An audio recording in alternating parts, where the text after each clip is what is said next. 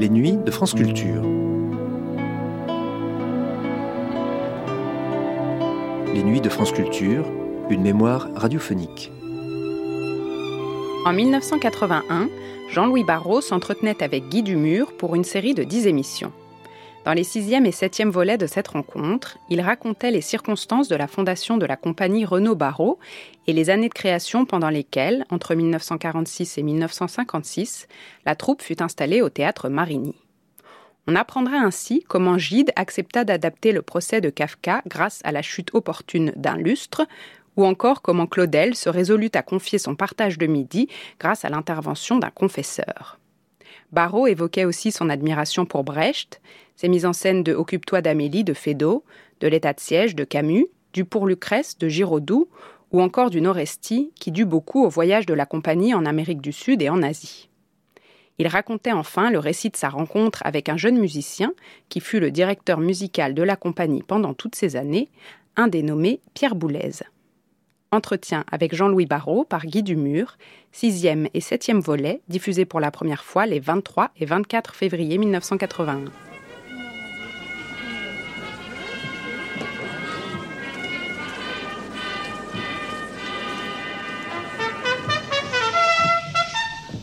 Entretien avec Jean-Louis Barrault.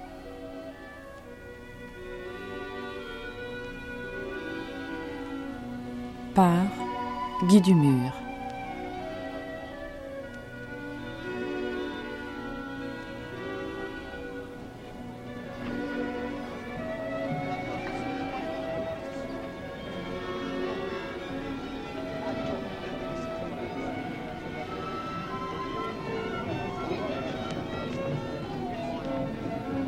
Aujourd'hui, sixième émission, fondation de la compagnie Renault Barrault.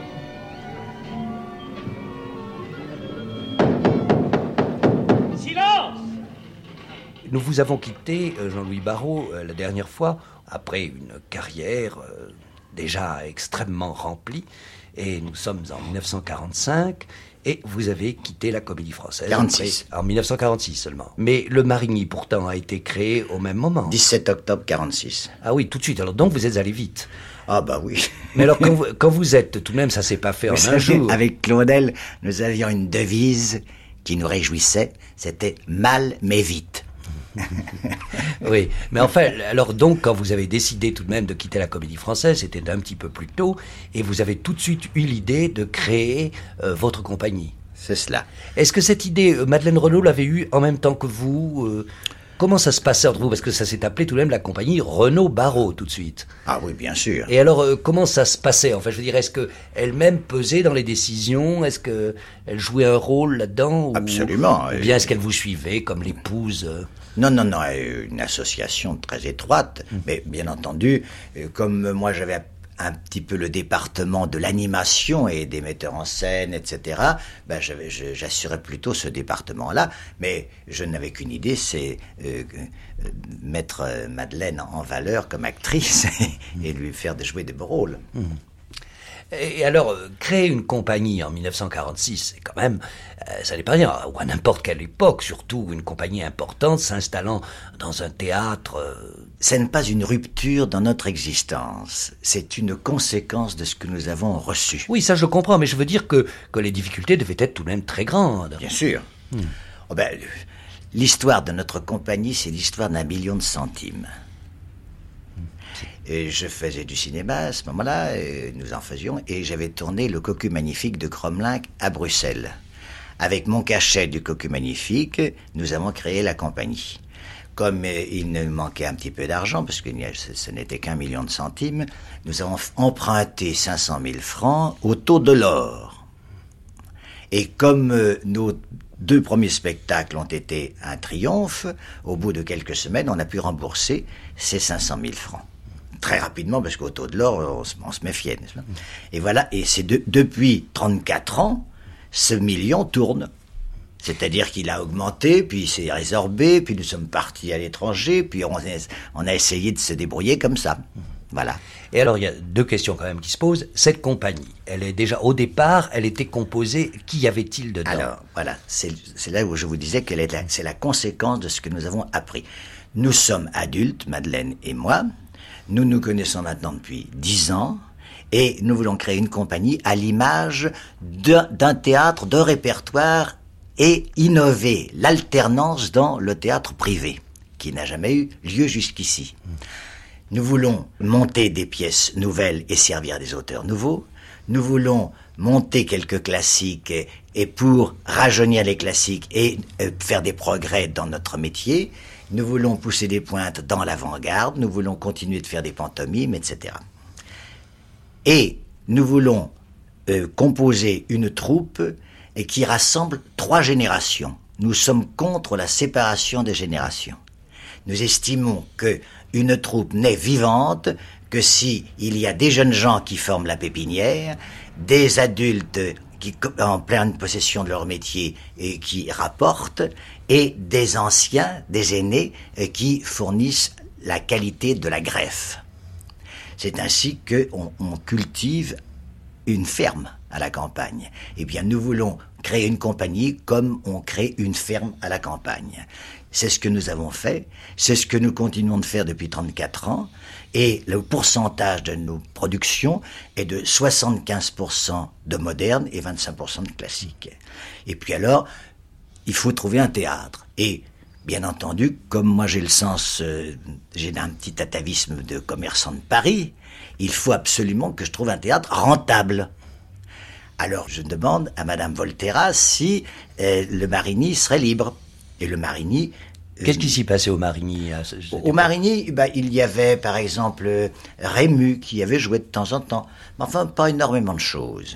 D'ailleurs, euh, le Marigny avait une mauvaise réputation parce qu'il était dans les arbres. Et à cette époque-là, en 46, on croyait qu'il fallait qu'un théâtre soit sur le passage, n'est-ce pas? Par exemple, Rému disait, moi je ne veux pas jouer dans la forêt. Même Maurice Chevalier me dit, tu as tort de prendre le Marigny parce qu'attention, j'aimerais mieux le théâtre des Champs-Élysées, c'est plus fréquent et on, il y a un trottoir, etc. Jouvet me disait, dans deux mois, tu sais, si tu as besoin de quelque chose, je, viendrai à, ta, à, ton secours, etc. Donc, euh, nous prenons le Marigny n'étant pas encouragé par nos aînés. Je voudrais, je voudrais revenir un petit peu en arrière. Euh, quand vous avez parlé, je vous ai posé une question sur la création de cette compagnie. Vous avez parlé, vous avez dit qu'il euh, il fallait qu'une compagnie soit composée d'aînés, de plus jeunes, etc. vous n'avez pas dit qui était dans cette compagnie. Ah. Qui vous avez suivi venant de la comédie française, par exemple?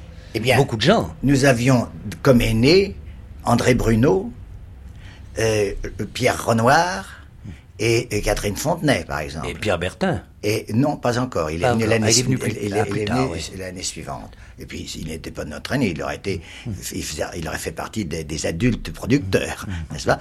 Euh, Dans les adultes producteurs, nous avions Régis Soutin, Beauchamp, etc., qui avaient déjà joué avec nous.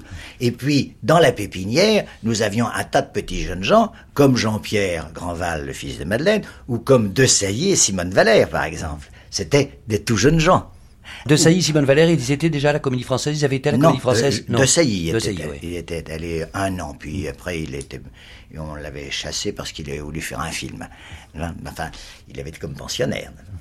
Enfin, et puis Dacmine, par exemple, que, j'avais pris dans le rôle d'Hippolyte pour Phèdre, eh bien, pouvait revenir chez nous. Dacmine a joué dans Occupe-toi d'Amélie, etc.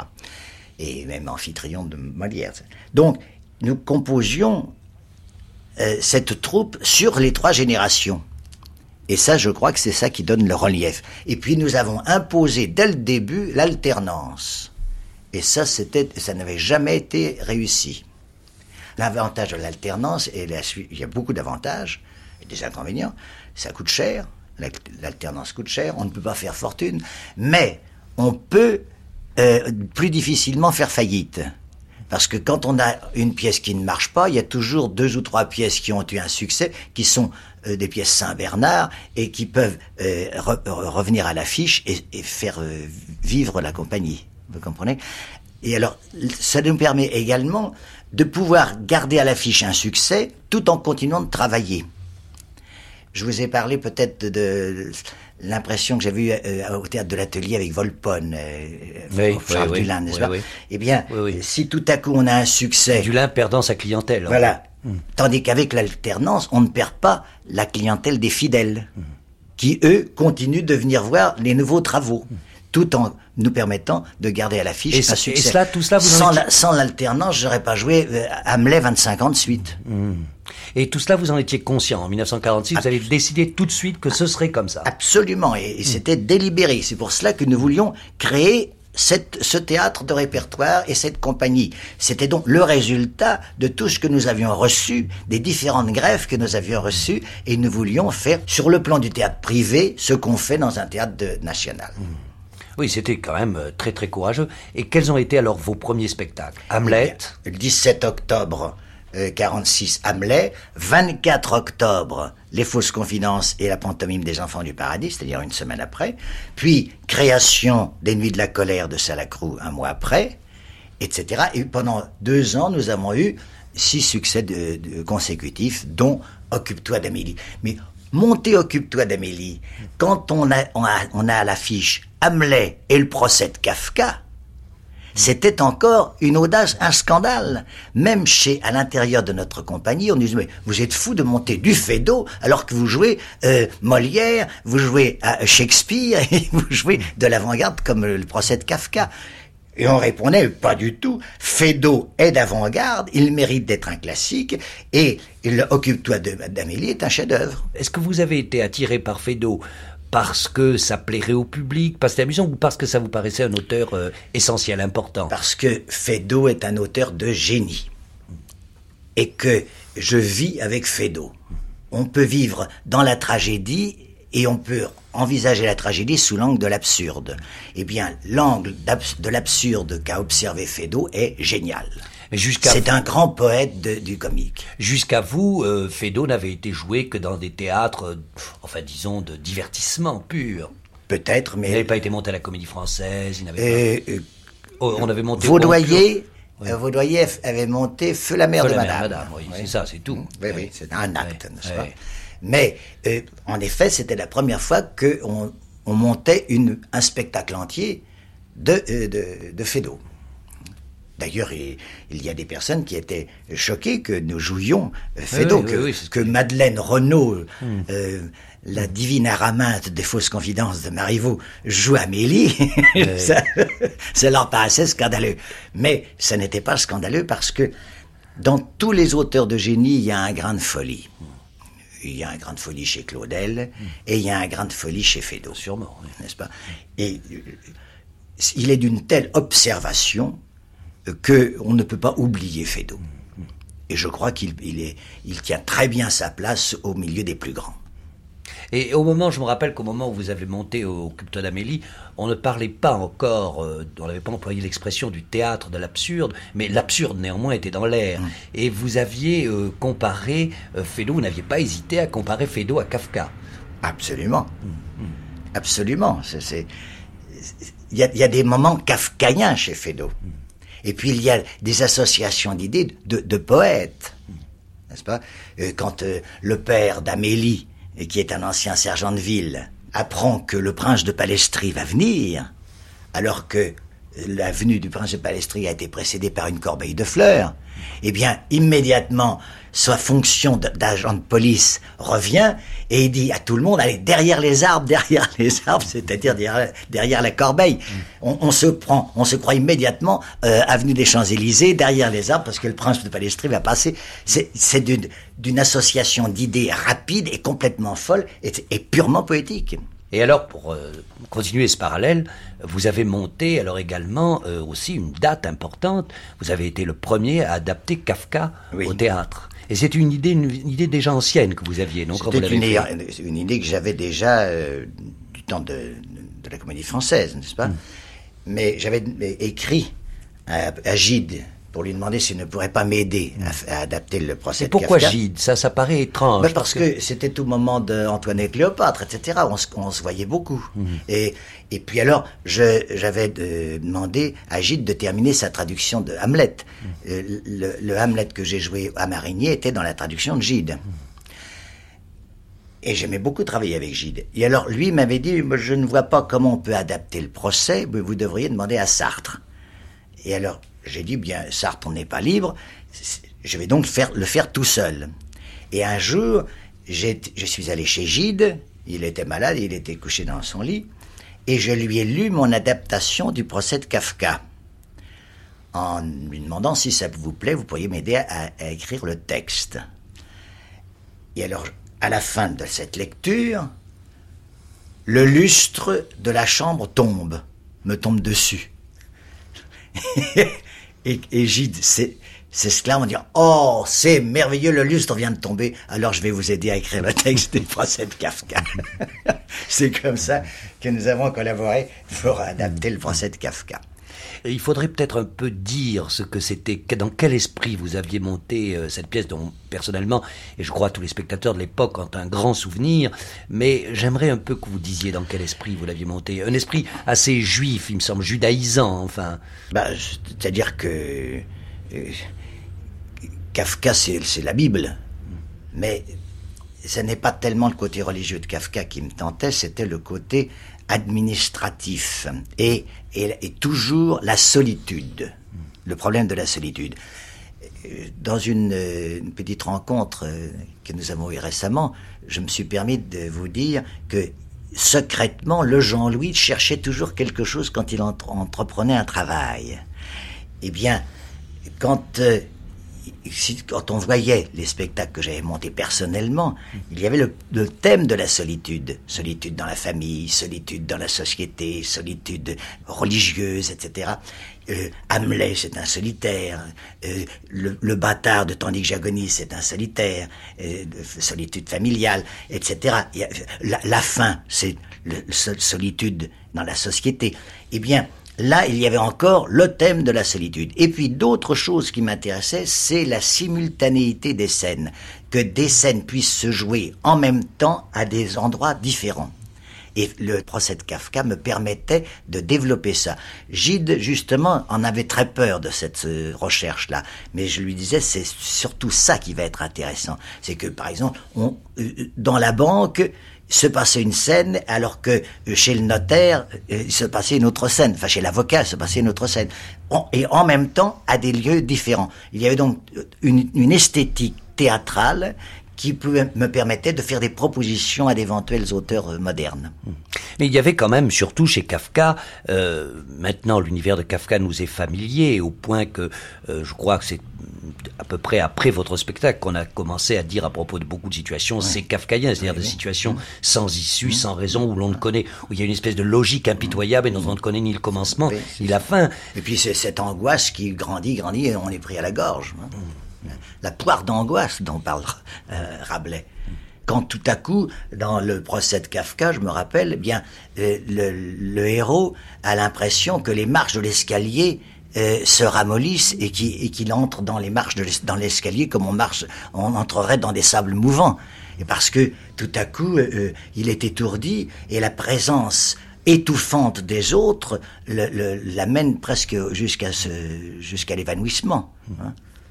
Manque d'égard envers le public, c'est une phrase que j'ai Manque d'égard envers le public, c'est une phrase merveilleuse, on pourrait le mettre ça. Et, euh, et, je crois que ça, ce, ce, spectacle avait été un grand succès. Et même Claudel, non, l'avait beaucoup aimé. Claudel avait beaucoup aimé le, le, Malgré Gide. Oui, oui, il avait écrit un article merveilleux dans le Figaro, je crois, à propos du procès de Kafka. Mhm. Mais d'ailleurs, depuis, j'ai monté le château et puis l'Amérique. Mhm.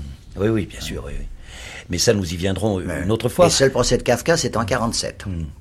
Et il y a eu un autre auteur aussi qui a fait son apparition euh, chez vous à ce moment-là, au Marigny, et qui est Camus. Oui. Aussi, ça a été une date, mais alors là, ça a été, ça s'est passé moins bien tout de même. C'est-à-dire que euh, j'avais entamé un, un travail sur la peste. Euh, d'après le journal de la peste. De Defoe. De, de, Et un cause d'Artaud À cause d'Artaud. On en parlait avec Artaud et c'était la purification par les forces noires. Là-dessus, Camus écrit, la, peste. et qui est édité chez Gallimard. Et comme j'ai toujours eu un complexe d'infériorité et très timide, euh, j'écris à Camus en disant est-ce que vous ne pourriez pas, euh, est-ce qu'on ne pourrait pas se rencontrer pour travailler justement sur, à, ce thème, car euh, il m'avait fait passer en 42 Caligula. Hein, mais j'étais à la Comédie Française, j'ai pas pu créer Caligula. Et alors, nous nous, nous entendions admirablement. Et moi, j'avais une très grande admiration pour Camus. Et je me disais, Camus va devenir l'auteur de, de, la compagnie. Ça sera merveilleux, car j'estime qu'une compagnie n'est prospère que lorsqu'elle a un auteur attaché à sa vie comme j'ai eu Claudel, comme la Compagnie des 15 a eu André Aubet, etc., comme euh, euh, Jouvet a eu Giraudoux, comme à un moment donné euh, Dulin avait Salacrou et Jules Romain. Eh bien, j'attendais énormément de notre travail commun avec Camus. Et alors, nous avons fait l'état de siège d'après son livre, d'après l'histoire de la guerre, car il était encore à combat, il était un, assez journaliste et polémiste. Et puis d'après, le journal de la peste. Et nous ne nous sommes pas rendus compte, dans notre euphorie, qu'on traitait deux sujets en un. C'est que la peste, pour Defoe, c'est la purification par les forces noires, mais la peste pour Camus, c'est l'hitlérisme, sont les nazis, c'est la, alors il n'y a, rien de purificateur là-dedans. C'est bien que nous nous sommes trompés et l'état de siège a été un, flop, et un échec, qui nous a fait beaucoup de mal. Notre amitié est restée la même, mais ça nous a cassé pour des travaux futurs. Et alors là, c'est ça ce que je regrette. Nous reviendrons sur le Marigny dans un prochain entretien, parce qu'il y a encore beaucoup de choses à dire. Mais euh, tout de même, nous sommes à un moment où euh, le théâtre en France, je voudrais faire une petite extrapolation, où le théâtre se modifie en France. Et il y a en particulier une date importante euh, à ce moment-là, qui est l'année 1951 et où se crée le TNP et où s'est créé un petit peu partout en France un nouveau genre de théâtre euh, qui sont des théâtres en gros des théâtres populaires, des théâtres subventionnés, c'est-à-dire que la comédie française n'est plus seule, qu'il y a d'autres troupes et euh, comment vous avez réagi vous, compagnie privée, faisant un travail que d'autres ont fait ensuite mais avec beaucoup d'argent, subventionné. Mmh. Et comment avez-vous réagi à cette, cette espèce de transformation subite que d'ailleurs vous aviez favorisée d'une certaine façon Oui, que, et à laquelle j'ai applaudi. Oui, oui, oui. Mais enfin, euh, est-ce que pour vous, sur le public, par exemple, est-ce que ça, ça euh, fait un changement? Le fait, par exemple, que les gens pouvaient aller, à partir de 1951, pouvaient aller au TNP, voir de fort beaux spectacles pour euh, des prix dérisoires, alors que vous, vous étiez obligé, théâtre privé, de faire payer des, des places beaucoup plus chères. Oui, c'était une difficulté. Est-ce qu'il n'y a pas eu une séparation Est-ce qu'il n'y a pas eu une séparation à ce moment-là des publics Je ne crois pas? Euh, on a le public qu'on mérite. Oui, mais il y a une, cette question d'argent qui, oui, mais joue un rôle. Nous avions des places bon marché et nous avions un fort pourcentage d'étudiants et de, jeunes, de jeunesse qui venaient au, au théâtre Marigny. Seulement. Vous étiez quand même condamné au succès. Ah oui, hmm. nous étions condamnés au succès. C'était le, stimulant. oui, oui, bien sûr. Bien sûr. Mais en fait, je veux dire, il fallait vraiment que toutes les places soient prises pour que le théâtre soit je rentable. Dois, je dois avouer que je n'ai jamais été doué pour le recrutement du public. Or, euh, ce, mouvement que, dont vous parlez, non seulement avait une qualité artistique sur le plan théâtral et sur le plan de la scène, mais il y avait une organisation Absolument, nouvelle hein, pour le recrutement du public, qui était tout à fait ça, c'était tout à fait nouveau. Moi, je ne suis pas doué pour ça. Hmm. Oui, mais vous auriez pu avoir quelqu'un auprès de vous qui. Euh, oui. Euh, Est-ce que c'était possible C'est-à-dire que si je faisais la comparaison avec la l'industrie automobile, eh bien, j'aurais plutôt euh, fait penser à, à Voisin hmm. ou à Ligier plutôt qu'à Citroën hmm. ou à Renault. Sans jeu de mots. Non, mais vous, comprenez ce que je veux dire, n'est-ce pas? C'est-à-dire que le tirage ne m'intéresse pas. Non, ce que je veux dire, est-ce que tout de même l'apparition de ce mouvement, de cette mhm. multiplication des théâtres subventionnés par rapport à ce qu'était le Marigny, n'a pas été un handicap pour vous subitement, tout de même? Parce que vous ne receviez pas d'argent euh, tout de même oui, du gouvernement. Nous ne recevions pas d'argent, mais on nous envoyait beaucoup à l'étranger. Ah voilà, oui. Mais ça, ça a été la, la, la vie euh, de tournée de notre compagnie était très très importante pour la, continuation et la survie de notre compagnie. C'est que nous avons commencé à faire des grandes tournées internationales en 50 c'est-à-dire un ou deux ans avant la création du TNP. Et quand nous sommes partis... Et vous avez fermé le théâtre à ce moment-là?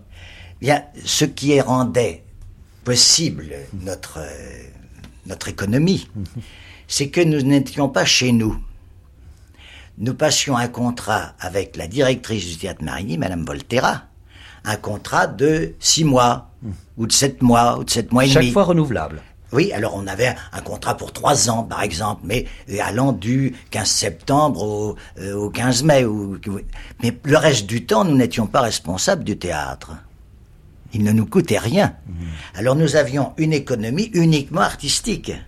Et vous étiez sûr de le retrouver après, Ah quand vous bien. reveniez?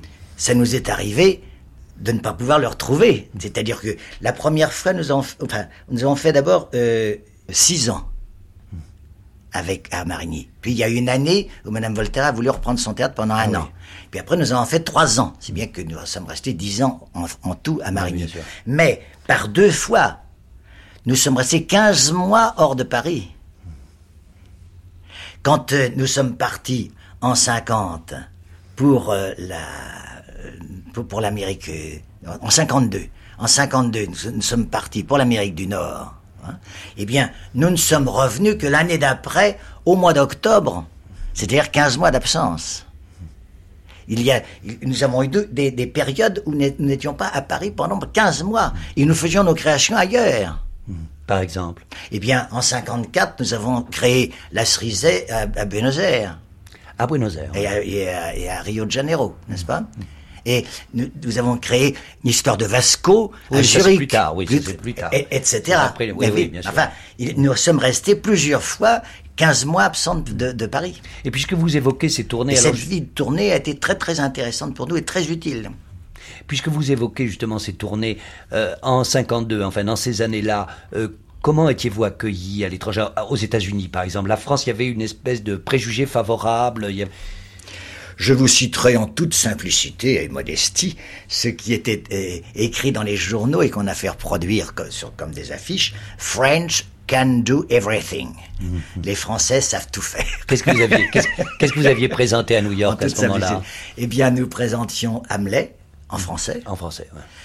Les fausses confidences et Baptiste, la pantomime des enfants du paradis qui était où toute la cinquième avenue avait des Pierrots, des Baptistes sur les devantures de la cinquième avenue.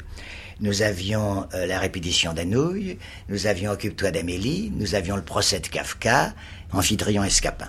Eh bien, évidemment, nous avions Molière, nous avions etc. Tout. Et, et là, euh, les, les- les Américains ont été étonnés qu'on puisse jouer à la fois le procès de Kafka, Occupe-toi d'Amélie, Molière, et- etc. Et en Amérique du Sud, C'est alors, d'ailleurs assez amusant parce que jouant Hamlet en français, il y a des Américains euh, qui ont compris des choses qu'ils ne comprenaient pas dans l'anglais de Shakespeare. Et un jour, il y avait des spectateurs américains qui revenaient pour la troisième fois euh, euh, voir euh, les fausses confidences de Marivaux. Et un de, ses amis- un de leurs amis leur dit, ça fait trois fois que je vous vois, mais vous ne comprenez pas le français. Et il répond, non, mais je viens les écouter comme on écoute les oiseaux.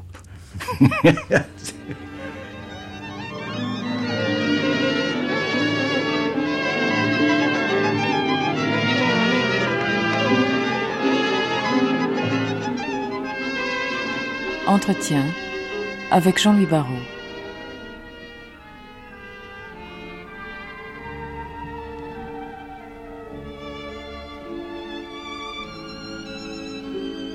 Aujourd'hui, fondation de la compagnie Renaud Barrault.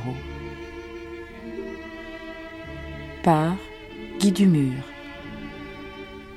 Assisté de Janine Antoine.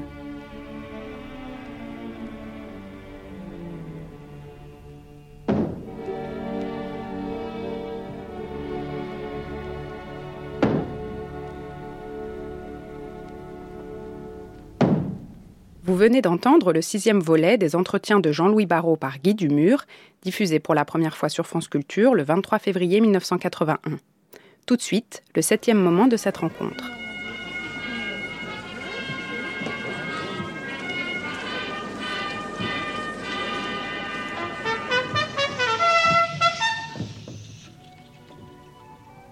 Entretien avec Jean-Louis Barrault.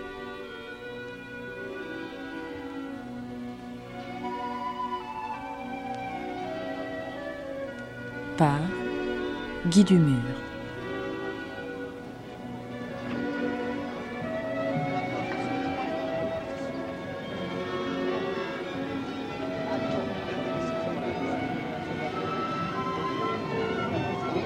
Aujourd'hui, septième émission de Paul Claudel à Pierre Boulez.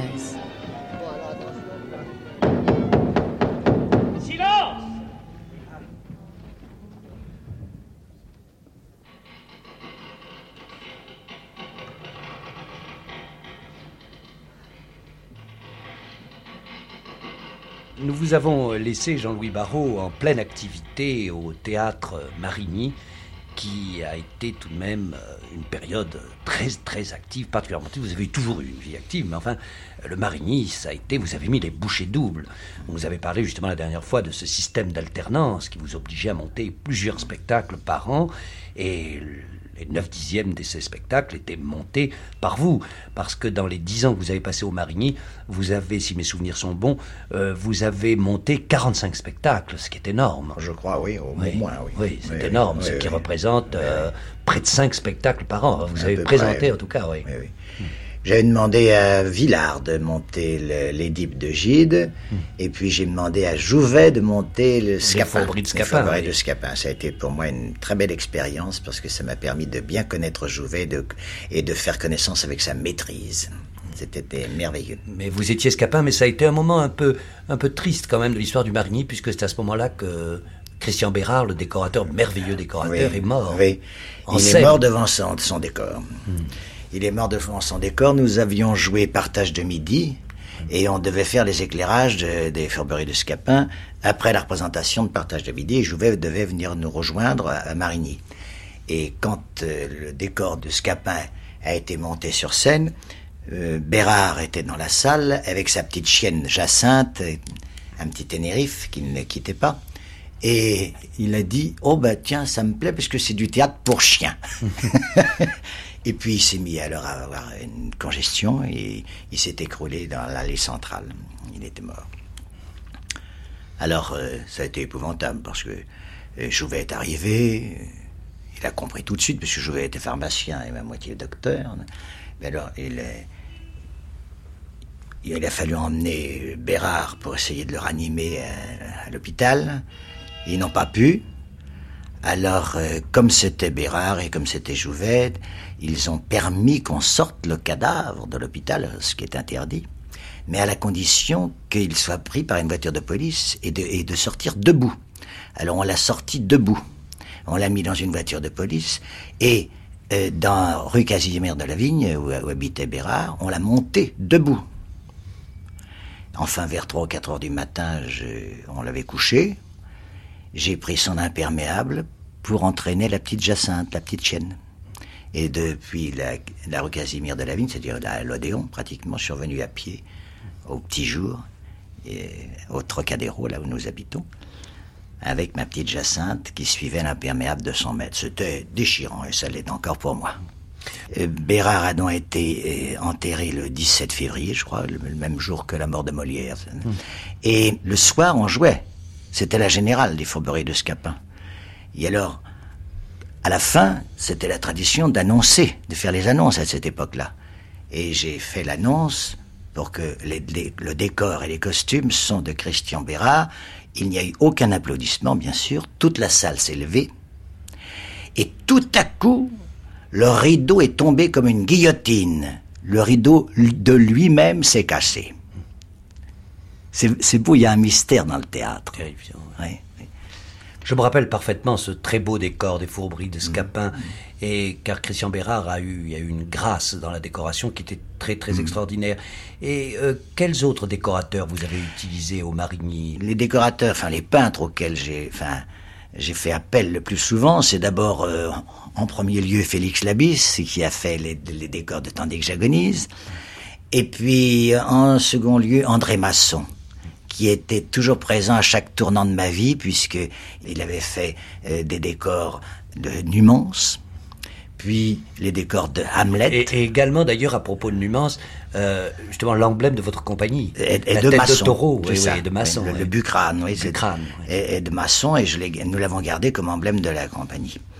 Et puis, à chaque fois, euh, à chaque tournant de notre vie, on trouve André Masson pour tête d'or, etc. Il y a, Brianchon a été un, un, pour les fausses confidences. Pour les fausses confidences, pour Marivaux particulièrement. Euh, Max Ernst, et puis Couteau, plus tard, ça, va. Si on faisait la liste, on aurait beaucoup de peintres, de grands peintres, mm. qui ont bien voulu penser théâtre pour nous. Mm.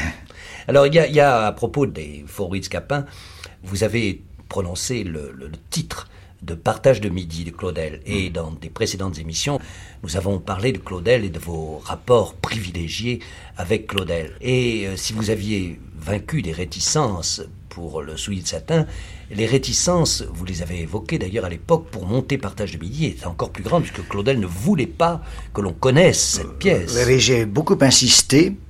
Et j'ai tellement insisté qu'un jour, il m'a dit, bah, écoutez, revenez dans trois jours, je vais demander à mon conseiller spirituel, c'est-à-dire son confesseur. Et trois jours après, je reviens et il me dit, ah, vous voilà tentateur. eh bien, je vous donne partage de midi euh, parce que j'ai obtenu l'autorisation que vous montiez partage de midi. C'est mon confesseur qui m'a dit, vous devriez accepter. Alors j'ai demandé le numéro de téléphone du confesseur. je lui ai aussitôt téléphoné et, et le confesseur m'a dit mais quand Claudel m'a dit ça, j'ai dit il faut absolument que vous laissiez le partage des médias à Jean-Louis. Ça fera beaucoup de bien aux spectateurs. Vous, vous verrez, vous aurez beaucoup de conversion. il a fait un vieux mensonge, mais pas tout à fait faux parce que effectivement quand nous jouions Partage de Midi, il y a quelqu'un qui s'est converti, qui a envoyé une lettre à Claudel. Hmm. Euh, tout de même, rappelons un peu les circonstances de cette œuvre. Effectivement, les circonstances privées, c'est que bon, Claudel a eu un grand amour de jeunesse pour une femme hmm. mariée, hmm. qu'il a connue en allant en Chine, et puis il a écrit euh, cette pièce inspirée par cet amour. Puis alors ensuite, il s'est marié, il n'a plus voulu qu'on monte cette pièce, on comprend. Mais ça a duré quand même très longtemps. Il n'y a pas là quelque chose qui, qui vous paraît quand même un peu surprenant? Ce n'était pas seulement catholique et, religieux, c'était pudique. Et car, et comme je vous l'ai dit, au cours du travail que nous faisions autour de partage de midi, il m'a dit un jour, il y a des cris qu'un homme n'a pas le droit de pousser. N'est-ce pas? Et, particulièrement à propos de la, de la grande scène qui se passe au deuxième acte, il y a une frénésie érotique et passionnelle, n'est-ce pas, qui le gênait. Et alors, à ce moment-là, un, jour, il m'a dit, je, voudrais qu'on coupe ça, c'est épouvantable. Et je lui ai répondu, ça ne vous appartient plus, vous avez écrit ça il y a plus de 40 ans, c'est dans le domaine. C'est la, scène dans le cimetière chinois. C'est ça, c'est dans le domaine. Et alors, quand j'ai eu les, il a l'air de lui dire que les questions sexuelles ne, lui appartenaient plus. en tremblant du genou, il dit Ah, vous croyez que ça ne m'appartient plus? Il, avait à ce moment-là 80 ans. Alors je lui dis bah, Écoutez, je vous tire mon chapeau. non, il était déchiré par cette histoire, qui était encore présente dans, son, dans sa peau. Et quand euh, on, nous avons joué avec Edwige Feuillère euh, Partage de Midi, j'ai été présenté Edwige Feuillère à Claudel, n'est-ce pas? Pourquoi vous avez choisi Edwige Feuillère? Parce qu'elle me paraissait l'actrice, d'abord avec beaucoup de talent et que j'admirais beaucoup. Beaucoup de talent, mais qui n'avait pas fait ce genre de théâtre. Mais physiquement, l'actrice qui me euh, qui convenait le mieux à Isée, n'est-ce pas? Et alors, d'abord, son physique la muse de partage de midi, n'est-ce pas, de cette femme dont vous parliez, était polonaise, n'est-ce pas? Et alors, je croyais que Edwige Feuillère pouvait se rapprocher. Effectivement, quand j'ai été présenté Edwige Feuillère à Claudel comme une fiancée, il a été bourru. Et en sortant, Edwige me dit, c'est fichu, il ne, il ne verra pas de moi. Et le lendemain, j'ai appris, c'est de Claudel, qu'il a été bourru parce qu'il avait été bouleversé car elle lui ressemblait, m'a-t-il dit. Alors il ne savait plus quoi dire. Et quand il venait assister aux représentations, à Marigny. Aux répétitions ben, aux, répétitions, puis aux représentations, il venait très souvent. Il, venait beaucoup aux répétitions? Oui, oui, oui, oui. Et il on surveillait, si je puis dire. Il, euh, Oui, mais on s'entendait très bien. Il avait, c'était un véritable homme de théâtre. Il, a, il avait le sens du théâtre et pas du tout le sens de son texte. Hmm. Quelquefois, il m'est arrivé, il lui est arrivé de me dire, mais écoutez, euh, écrivez la phrase, vous me connaissez bien. N'est-ce pas? Il, n'était pas du tout à cheval sur les points-virgules, sur la syntaxe et tout ça. Et il avait un sens, euh, je veux dire, pratique du théâtre. Il était capable d'indiquer un jeu de scène. Tout à fait. Hmm. De par son éducation d'Extrême-Orient. Il avait beaucoup vécu en Chine et au Japon, et il avait le sens du théâtre plastique. Il avait le sens de l'objet, de l'objet catalyseur. Par exemple, quand nous avons monté l'échange euh, à Marigny, eh bien, c'est lui qui a inventé cette histoire de balançoire. Parce que cette balançoire était un objet catalyseur qui faisait bien tourner tout le sujet. Il n'y avait pas pensé avant que vous la montiez Non. Il voyait des choses nouvelles quand il était au pied du mur, n'est-ce pas Quand on allait être, euh, on allait réaliser cette chose-là. Et alors donc je dis quand il assistait aux représentations de partage de midi, à la fin il venait couvert de larmes me dire au revoir, et puis il s'en allait. Et je lui disais mais et, et Isée, vous ne lui dites pas bonsoir? Quoi? J'ai rien à lui dire.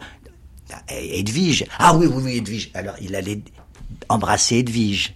Vous voulez dire que vous aviez l'impression qu'il était replongé est- il était entièrement dans- replongé entièrement dans son histoire, dans sa passion, ce qui était magnifique. Parce que toute la compréhension de l'aventure humaine de Claudel est dans Partage de Midi. C'est le nœud de son œuvre. C'est là où, c'est là où, où il bout. C'est le creuset de son œuvre. Il rencontre l'interdiction.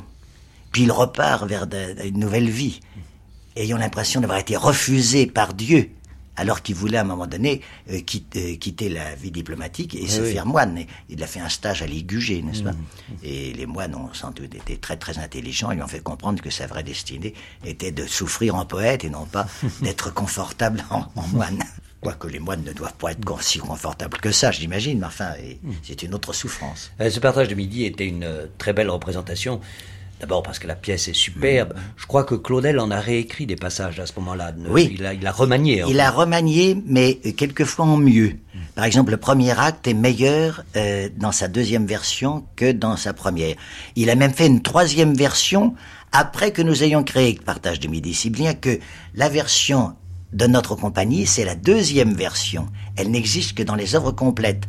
La troisième version qu'il a voulu éditer séparément, eh bien, c'est une version que nous n'avons pas voulu jouer. Que nous n'avons pas joué d'abord parce qu'on l'avait, on a joué avant, et ensuite que je n'aurais pas voulu jouer après parce qu'elle était un petit peu plus euh, édulcorée. En dehors de, de la pièce elle-même, superbe, et bien entendu de votre mise en scène, du décor de l'abysse qui était très beau, vous aviez une distribution euh, fantastique, parce que vous étiez vous-même Mesa, il y avait Edwige Feuillère, il y avait Brasseur, Oui, oui. il y avait Dacmine. Moi, je manquais un petit peu de, de puissance, n'est-ce pas? J'étais un petit peu mince. J'ai toujours été un petit peu mince. Je me suis toujours trouvé un peu mince. crois Mais que- je donnais certainement le côté passionné. Et, Oui, puis je crois et- que dans, et dans- petit curé. il me semble qu'il y a des allusions très précises dans la pièce à Rimbaud, Mm. et je crois que au fond, euh, Claudel compare Mesa à Rimbaud, et vous aviez ce physique brûlé comme ça Mm. qu'on imagine à- au Rimbaud d'Abyssinie. Mais d'ailleurs, Rimbaud a toujours été euh, euh, présent dans, dans le cœur de Claudel et, et dans ses préoccupations. Depuis, à ma connaissance, il n'y a jamais eu qu'une autre mise en scène du partage du midi, c'est celle de Vitesse à la Comédie Française. Oui. Est-ce que vous l'avez vue? Non. Vous n'avez pas voulu la voir? Non, j'ai pas voulu la voir d'abord parce que ça s'est fait dans des circonstances un petit peu désagréables. Ah Euh, bon oui. Comment ça? Bah, on ne m'a pas prévenu. Ah, et vous aviez les droits en fait? Bah, j'avais Les droits moraux en tout oui, cas. il n'y avait Oui. pas tellement longtemps qu'on avait joué Partage de Midi. Et puis ensuite, Pas tellement longtemps, c'est-à-dire quoi? Bah, Au, on- on l'a au joué Théâtre de France Au Théâtre de France, oui. Et puis j'ai beaucoup d'admiration pour Vitesse. Je le trouve extrêmement intelligent et à chaque fois que je le rencontre, je passe un très bon moment. Mais de deux choses l'une, ou c'est mauvais ou c'est bon. Si c'est mauvais, ça me met en colère. Si c'est bon, je souffre horriblement. Alors, je ne lui en veux pas, j'en veux à personne, mais je m'en vais. Euh, cela dit, c'est une, une question que j'aurais voulu vous poser à un moment ou à un autre. C'est peut-être pas exactement le moment. Mais est-ce que vous allez beaucoup au théâtre? Vous n'allez pas tellement au théâtre. Il m'est arrivé de répondre, euh, pour me débarrasser quelquefois de la personne, euh, quand on me dit est-ce que vous allez au théâtre? Pourquoi vous faites des théâtres? Je réponds j'ai fait du théâtre pour m'éviter d'y aller. Mais cela dit, je vais quelquefois au théâtre et quand c'est bien, je suis très très content, très heureux, n'est-ce pas? Je ne connais pas la jalousie. Je ne connais que la colère, la colère quand c'est mauvais contre les autres et la colère contre moi quand c'est très bon et que j'ai pas, c'est pas moi qui l'ai fait. Oui, bah, c'est autre chose. On peut faire autre chose que ce que vous feriez. Eh Par exemple, le partage de midi, de vitesse, était différent du vôtre. C'était mm. très beau, surtout à cause d'une actrice qui était Ludmila Michael. Mm. C'était très différent et ça ne détruisait pas du tout le vôtre. Non, non, enfin, j'en sais rien. Mais justement, à propos, pour revenir à, l'époque qui nous occupe, c'est-à-dire euh, aux années 50 euh, déjà, il y a eu un grand événement à Paris auquel vous êtes, semble-t-il, resté étranger. Ça a été la découverte de Brecht à travers le Berliner Ensemble. Euh, le Berliner Ensemble est venu pour la première fois en 1954. Ça a été une très grande révélation du point de vue de, du théâtre, de la mise en scène, euh, du fonctionnement des acteurs, des costumes, etc. Et curieusement, vous n'avez jamais monté Brecht. Vous ne vous êtes jamais intéressé à Brecht? J'aime beaucoup Brecht hmm. en tant que euh, poète dramatique je suis un petit peu plus réticent sur les Brechtiens. La distanciation, quand on, assistait à, un spectacle du Berliner Ensemble, la distanciation était minime. Parce qu'il n'y avait que de grands acteurs, et puis on jouait admirablement, c'était du superbe théâtre. Et Brecht est un grand poète de théâtre. J'avais été voir Brecht euh, à Berlin-Est il y a quelques années, et il voulait que je monte Galiléo. Et puis, Villard, que j'aimais beaucoup comme un frère, avait pris Brecht. Moi, j'avais Claudel. Et je n'allais pas lui chipper un, Brecht euh, comme ça. Nous avons été sur le point de monter Simone, euh, Simone Les Machard. Simone Machard, oui. Hein, que nous aimions beaucoup. Mais à ce moment-là, du côté de l'Arche, on était très difficile. Ah oui, oui, oui, les éditeurs de Brecht en France. Alors, il y avait des gens qui voulaient surveiller la mise en scène, qui voulaient surveiller... Oh, tout ça me fatiguait. Ils étaient vraiment intellectuels, hmm. n'est-ce pas? Alors ça me fatiguait. Hmm. Et comme Villard montait très bien le Brecht, et eh bien, euh, et que j'admirais Brecht comme ça, ben, j'avais. Il y a, il y a une, chose que nous n'avons pas le temps, malheureusement, de souligner, hmm. enfin ou de rappeler, c'est certaines similitudes, curieusement, entre Brecht et Claudel. Absolument. Parce qu'il y a, y a beaucoup de choses. Euh, par exemple, le, goût de l'Extrême-Orient, du théâtre euh, d'Extrême-Orient. Ils puissent tous deux dans Shakespeare et dans l'Extrême-Orient. Donc ils ont le sens de l'humour aussi. D'ailleurs, il y a une phrase de Brecht qui est très curieuse. C'est, il dit, la seule pièce de théâtre moderne qui m'ait jamais intéressé, c'est le soulier de satin. c'est curieux que Brecht ait dit ça. Ça n'a rien d'étonnant. Non, non, mais ce sont deux grands poètes. ils étaient de tempéraments différents, de, euh, de religions différentes, etc., n'est-ce pas? Mais ce sont des grands hommes de théâtre, tous les deux. Cela dit, revenons à, vous et revenons au Marigny, et je pense à quatre spectacles, donc ça c'est encore beaucoup. D'abord Giraudoux pour Lucrèce, qui était une pièce inédite une euh, pièce posthume très intéressante, très importante. Vous aviez déjà monté Intermezzo. Il y a eu le Bacchus de Cocteau qui a provoqué certains incidents. Il y a eu l'Oresti qui a été un grand moment aussi du Marigny. Et puis euh, La Cerisée également, Tchekhov, où vous abordiez, je crois, Tchekhov pour la première fois et qui a été une très très très belle chose. J'aimerais que vous me disiez tout de même quelques mots des spectacles. Pour Lucrèce, par exemple, de Giraudoux. J'étais euh, à l'époque très reconnaissant que les héritiers de Giraudoux, Madame Giraudoux et Jean-Pierre Giraudoux, me choisissent pour créer pour Lucrèce, étant donné que Louis Jouvet venait de mourir. J'ai été très honoré et ému de ce choix. Alors effectivement, j'ai étudié les manuscrits de pour Lucrèce et je crois, si je me rappelle bien, qu'il y avait trois manuscrits. Giraudoux raturait peu.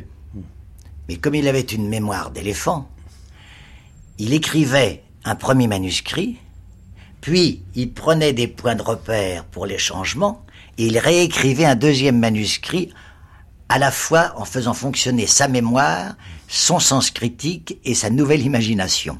Et il l'a fait par trois couches différentes. Et il en est résulté le manuscrit de Pour Lucrèce, où les, on m'a permis, la famille m'a permis de d'étudier à la fois les trois versions. Et il y avait une distribution, je crois, assez étonnante pour, Lucrèce. Et Louis Feuillère, de nouveau. Louis Feuillère, Madeleine. et puis cette chère Debray. Ah, Yvonne, Debray, qui était merveilleuse. Et les hommes de bien, Jean Servet était merveilleux. Enfin, non, c'était bien joué. Et ça a eu beaucoup de succès. Pour euh, Bacchus, nous avions une adoration pour Cocteau, il était chez lui, et tout à coup, Cocteau a décidé de monter Bacchus chez nous. Nous en étions très heureux. Alors c'est lui qui a tout fait. C'était quand même la première pièce de Cocteau que vous montiez. Oui, c'était la... Enfin, c'était Cocteau qui montait sa pièce chez nous, n'est-ce pas? Et nous étions heureux de, de le servir. Vous dites c'est lui qui a fait la mise en scène de Bacchus? Oui, oui, oui, oui, Ah oui, oui, oui, il a tout fait, les décors, la, la mise en scène, tout. Et alors, euh, il y a eu évidemment cette petite querelle avec euh, Mauriac, euh, qui a été un petit peu désagréable. Me rappelle Mauriac a quitté la salle comme ça, euh, parce qu'il y avait des, des, Bon, des c'est- insolences contre l'Église. Oui, c'est ça, oui. Ça me rappelle, pour venger Cocteau, quand Mauriac a eu son prix Nobel, il y a un journaliste qui est venu voir Claudel, et un petit peu d'une façon malicieuse, il lui dit Est-ce que vous êtes content du prix Nobel de votre grand ami Mauriac? Et Claudel lui répond Je suis enchanté pour mon ami Mauriac, mais. euh, mais je suis un peu surpris qu'on ait donné ce prix international à un écrivain régionaliste. C'était les petites piques qui s'envoyaient Oui, les uns les autres. oui. Mais, mais d'ailleurs, à l'époque, justement, les querelles, Cocteau, Mauriac, Mauri- Claudel Gide, etc. Claudel et Gide se sont rencontrés une fois dans votre théâtre. Ça a Oui. failli mal Nous- tourner, non? C'est-à-dire que j'ai failli les réconcilier à la cinquantième de partage de midi.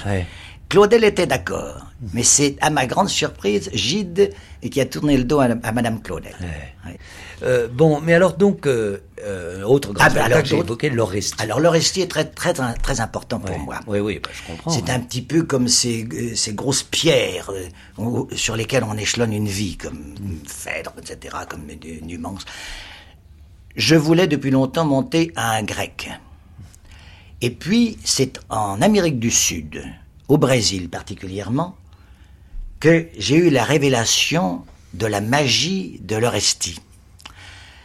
Vous savez qu'il y a des séances d'occultisme au Brésil, et au cours d'une séance d'occultisme où les adeptes sont montés par l'esprit, esprit noir ou esprit indien, j'ai revu la scène exacte où, dans Agamemnon, Cassandre est montée par Apollon. Et par trois vagues successives. Et les trois vagues existent dans Échille. Et les trois vagues existent dans les séances d'occultisme.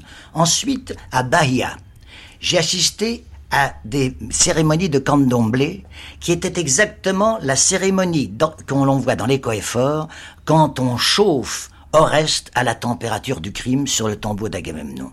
Et enfin, j'ai assisté en forêt à des séances de Macumba où on retrouve exactement les séances nocturnes que Clytemnestre avait avec les Érini dans les, les.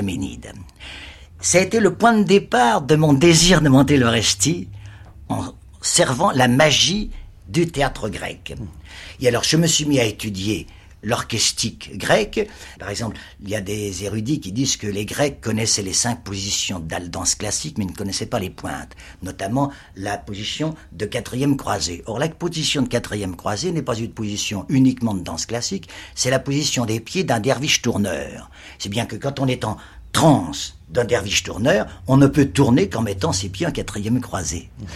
Et tout ça a été très important pour moi. Et avec André Aubet et un, un dominicain, nous avons disséqué tous les vers de l'Orestie, toute la métrique de l'Orestie, pour pouvoir reconstruire des vers français qui avaient le minutage exact du vers grec. Alors nous avons fait un travail de marqueterie extraordinaire, si bien qu'on pouvait jouer l'Orestie à peu près dans le temps que euh, prenait le texte grec.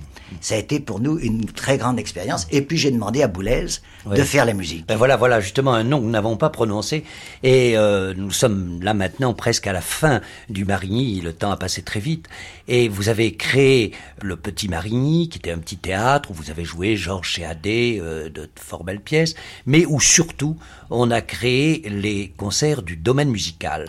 Et c'est à partir de ce moment-là, 1953 ou un peu plus tard, non? 53. 53, que vraiment date la renaissance de la musique en France. Et cela, Jean-Louis Barrault, on vous le doit. Quand euh, nous avons créé notre compagnie en octobre 46, la musique de scène de Hamlet était de Honegger, un grand grand ami et un grand protecteur. Et euh, Honegger m'avait euh, fait engager un, un tout jeune homme de 19 ans qui tenait les ondes Marteneau. Ce jeune homme s'appelait Pierre Boulez. Et j'avais demandé à ce jeune homme s'il s'il n'avait pas un petit camarade pour tenir la batterie. Et Boulez m'a amené un petit camarade à lui qui s'appelait Maurice Jarre. Et puis Boulez est resté 20 ans chez nous. Et nous, avons fait connaissance avec Boulez, avec ce génie écorché, avec tous les ergots dehors, n'est-ce pas? Et alors, nous avons compris qu'il avait c'était déjà une encyclopédie musicale. Nous avons compris qu'il fallait l'aider un petit peu. Et alors, créant le nouveau, le petit Marigny, euh, nous avons créé le domaine musical avec Pierre Boulez et puis Suzanne Tesnas, etc., et quelques, quelques personnes. Et c'est euh, effectivement de ce temps-là qu'est parti le domaine musical. Mais Boulez est resté notre enfant et aujourd'hui, enfin, le- Il vous est resté très fidèle. et Boulez nous a toujours aidés, malgré ses, ses théories musicales. Il nous faisait, il nous a dirigés. Pourquoi euh, malgré Pourquoi malgré? bah, parce que, par exemple, on lui demandait de- de- d'écrire la musique de la Cerisay, qui n'a pas voulu signer, mais il l'a écrite. Et bien, euh, dans Christophe Colomb, il nous faisait répéter les chœurs de Christophe Colomb, n'est-ce pas? Mais il a dirigé d'ailleurs Il la Darius. Milhaud, la musique de Eh, Darius Milhaud. Nous n'avons pas parlé de ce Christophe Colomb, qui était qui aussi un aussi événement. un événement. Oui. Bon, et, et qui a été aussi très important, un peu comme l'Oresti, etc. Eh bien, et Boulez se mettait à toutes les sauces pour nous, en nous engueulant, etc. Et nous avons eu des, des moments de rire avec Boulez, mais désopilants.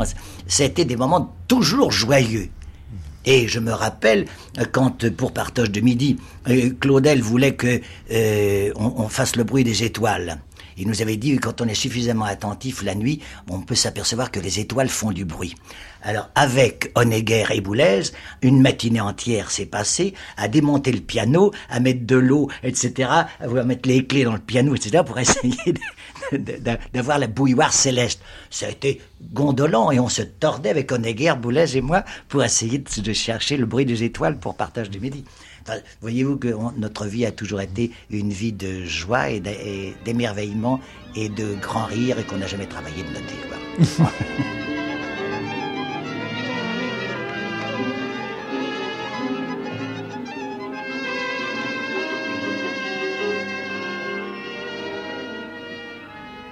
Entretien avec Jean-Louis Barrault.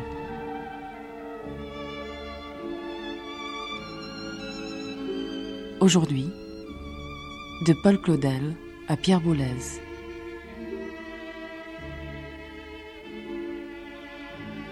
Par Guy Dumur. Assisté de Janine Antoine.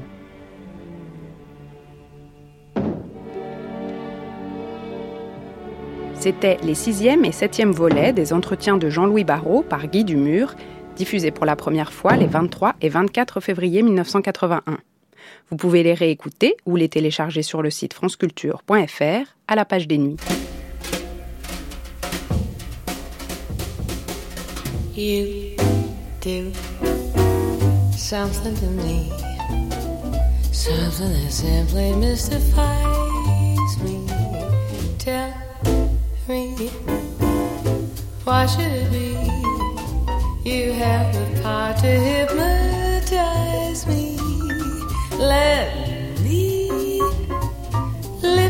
Do do that voodoo that you do so well for you.